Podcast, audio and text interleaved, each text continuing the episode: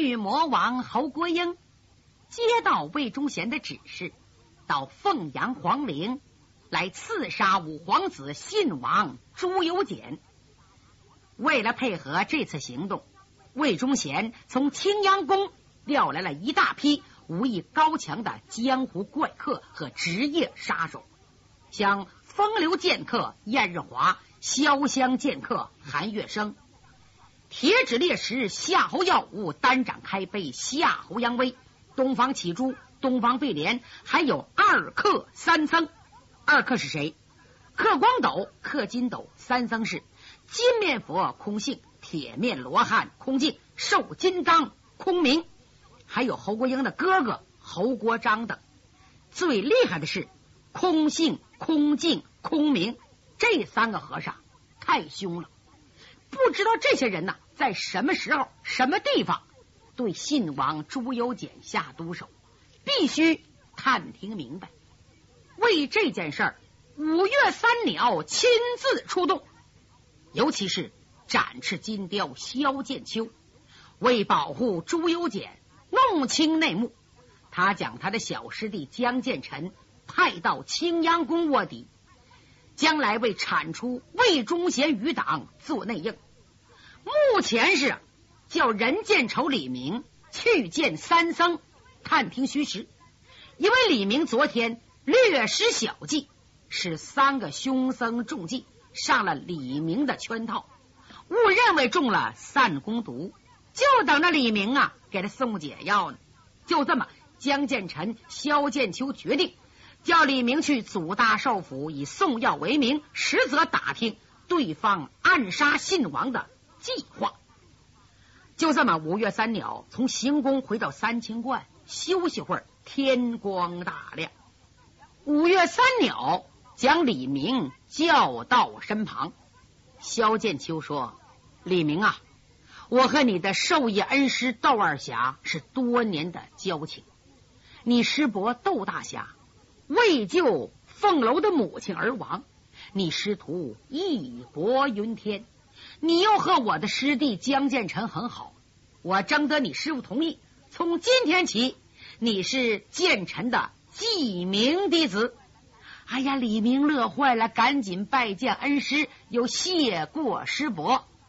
江建成笑了，哎，明儿有件事我得问问。昨天我合计一宿啊。也没弄明白，你说你在半山坡用半粒米熬了一锅粥，怎么回事？还有，你那口袋里二十文钱，它怎么那么金花呢？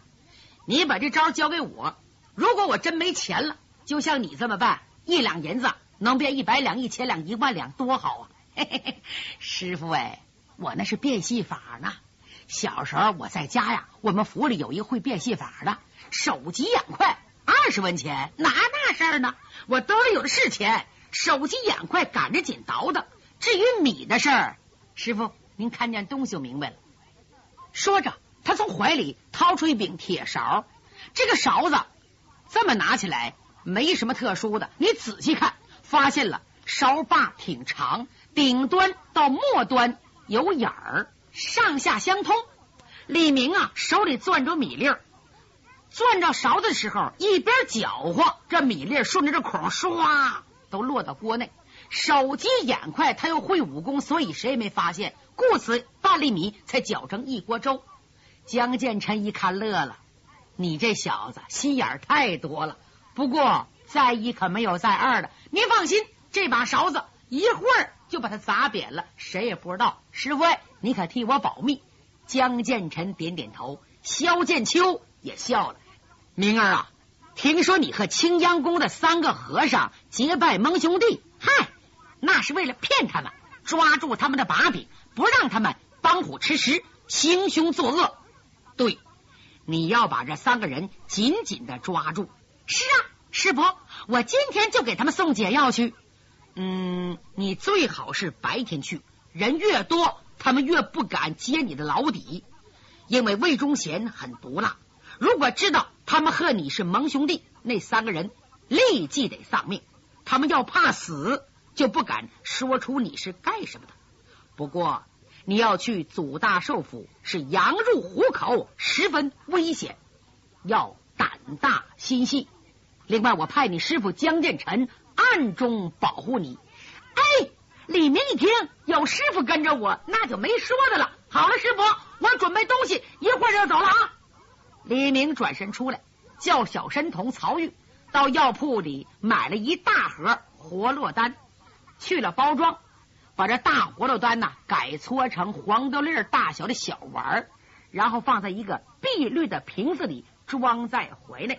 把自己的衣服捆起来，又打扮成道童模样，装起小瓶子，离开三清观出发了。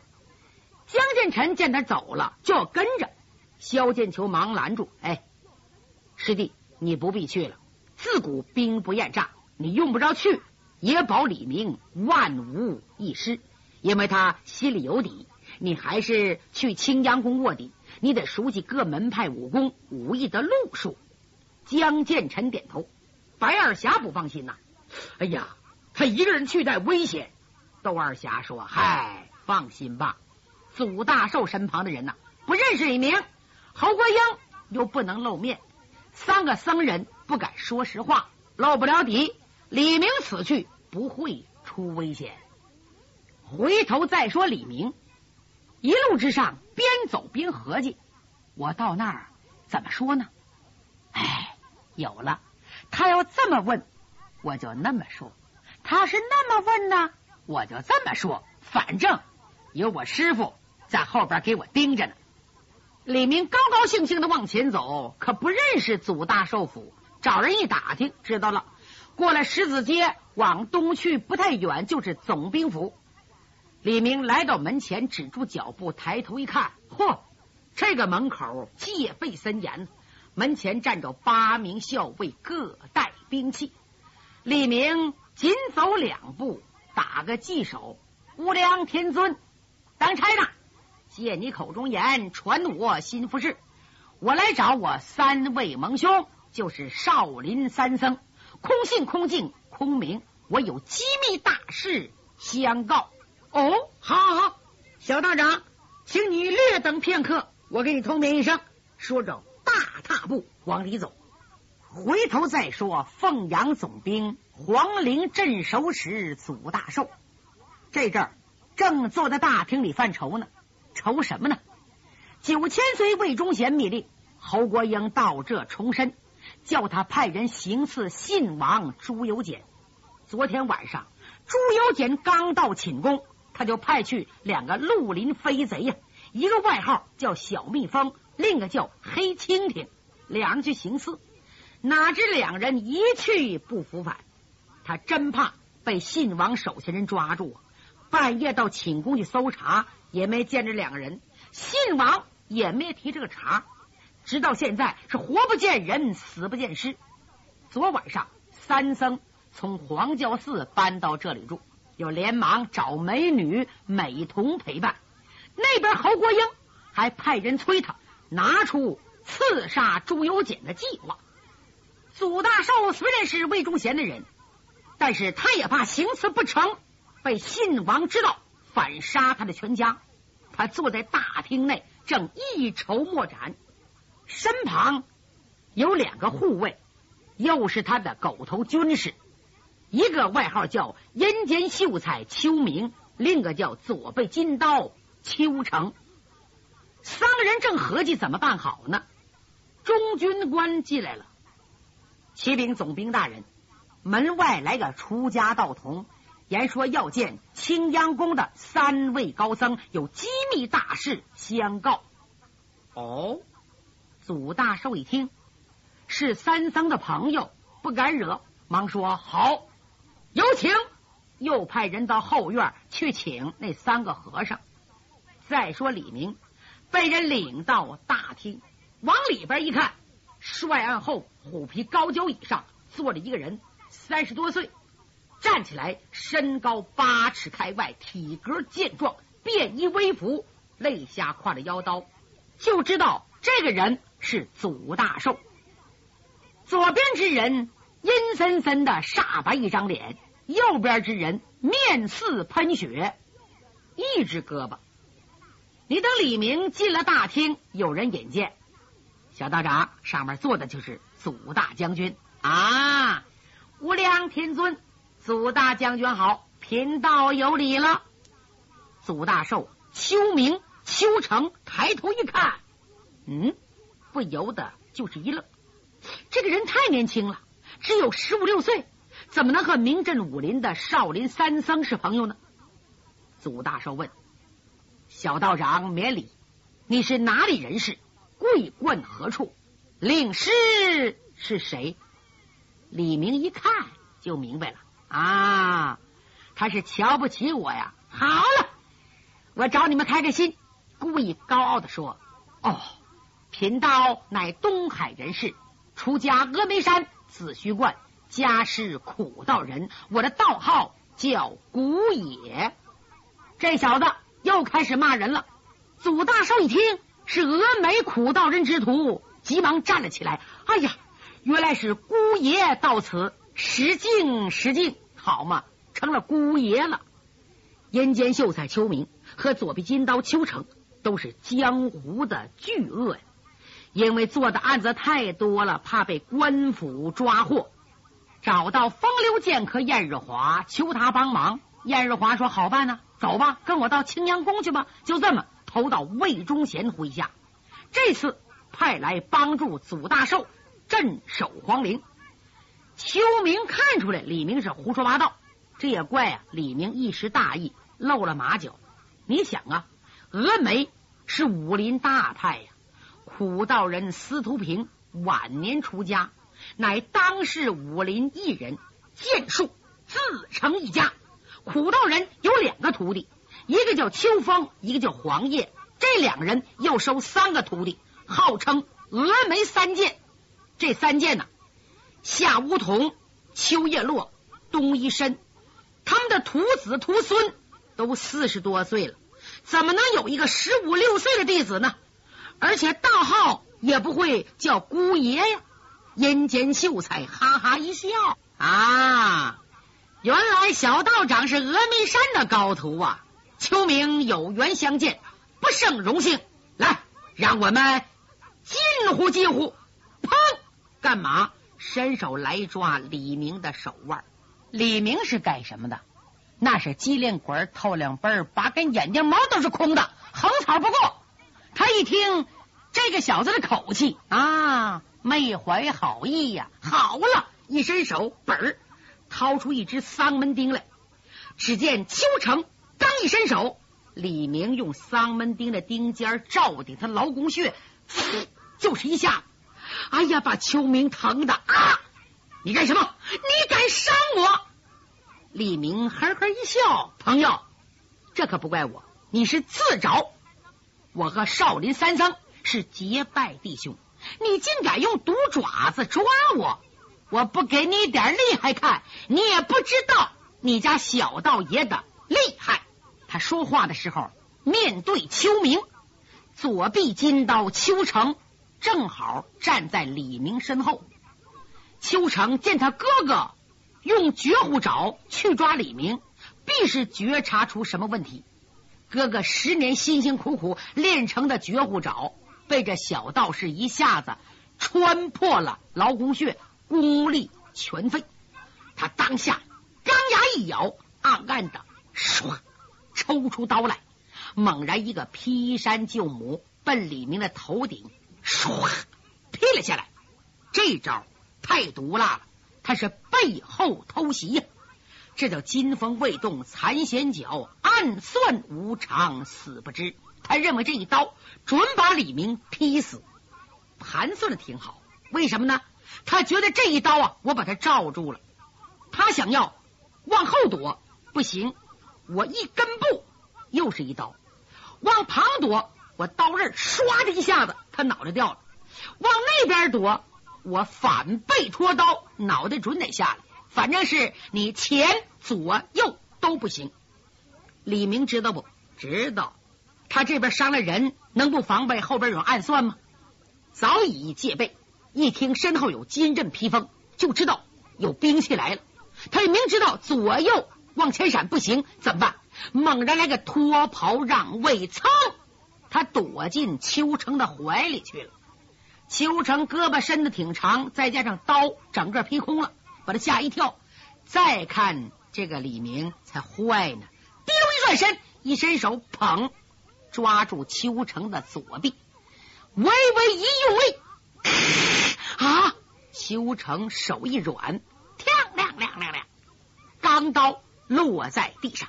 接着李明反手一刺，那只丧门钉砰，正扎在邱成右边的环跳穴上。邱成哎呀一声，翻身栽倒。总兵祖大寿，别看是武将啊，被三个人近身搏斗弄得眼花缭乱。来人呐！再看，呼呼呼，从外边进来亲兵卫队，一下子把李明围上。快给我抓住！李明拿着三门钉，看着周围人，我看你谁敢动啊？谁敢动？就在这阵儿，外边腾腾腾腾，脚步声沉重，有人高喊。弥陀佛，给我住手！啊！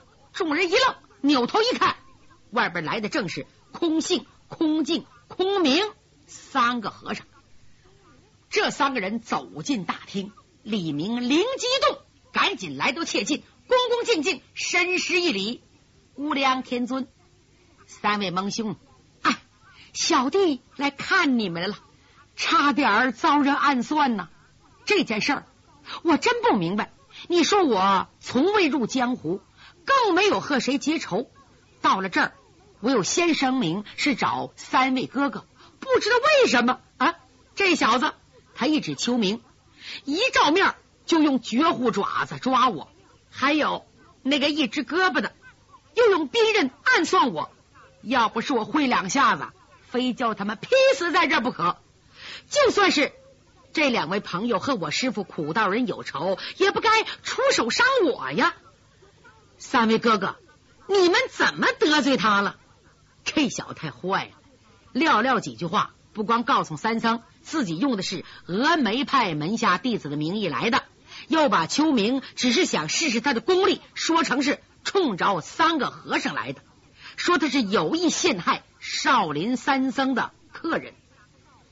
这三个人昨天吃了李明给的散功丸，急需他送来独门解药，明知道上当也得上啊！铁罗汉先就发火了：“祖将军，你要是对我们师兄弟不满意的话，你可以明说，为什么这么对待我的兄弟？你今天不说个清楚，我们三个人立即告退。凤阳之事。”有祖将军，你自己向九千岁交代。哼，对我们客人不公之辈，不管是谁，有什么靠山，我们都是他的斤两。说完，六只怪眼直勾勾的盯着二丘弟兄。祖大寿赶紧赔礼：“哎，三位高僧，千万别生气，我这厢赔礼了。这件事啊，您别误会。”我们看他年纪太轻，怕其中有诈，想试试功力。想不到这位小道长武艺高强，回头又把邱氏弟兄狠狠的训斥一顿，才算拉倒。李明说：“行了，行了，别说了，我这人呐不记仇。呃，三位哥哥，我来这给您送药来了。”说着一伸手，把小药瓶掏出来，交给金面佛，转身要走。金面佛不敢放他走啊！为什么？万一这药还是毒药怎么办呢？哎，别走，别走，走走到我们的住处。就这么很快把李明带到他们三个人的住处。嘿，这个地方太好了，是个清静的小院，花木扶疏，别致优雅。一看这里头出出入入的，不是十七八岁的妙龄少女，就是二十一二岁的美童，男男女女长得都那么漂亮。李明一看，恨得咬牙切齿。这三个败类，来到里边坐下，还没等三僧开口，李明把药拿出来，全数递给他们，给你们解药在这。这三个和尚恨李明入骨，只是怕真的惹恼了他，一旦散功完的毒气大发，无人弄来解药。另一方面呢，真有把柄落在他手里。现在的李明一下子拿出一瓶解药，头一个瘦金刚空明就高兴了，一把夺过来，嘿嘿，难得小兄弟为我们拿了这么多解药，哎，这药如何服法？嘿嘿，每天制服一粒，可以延缓散功丸暂不发作。嗯，铁罗汉一听就火了，那管个屁用！怎么，你不愿意要啊？先慢呐，你给我。一把手，李明把药瓶又夺回来了。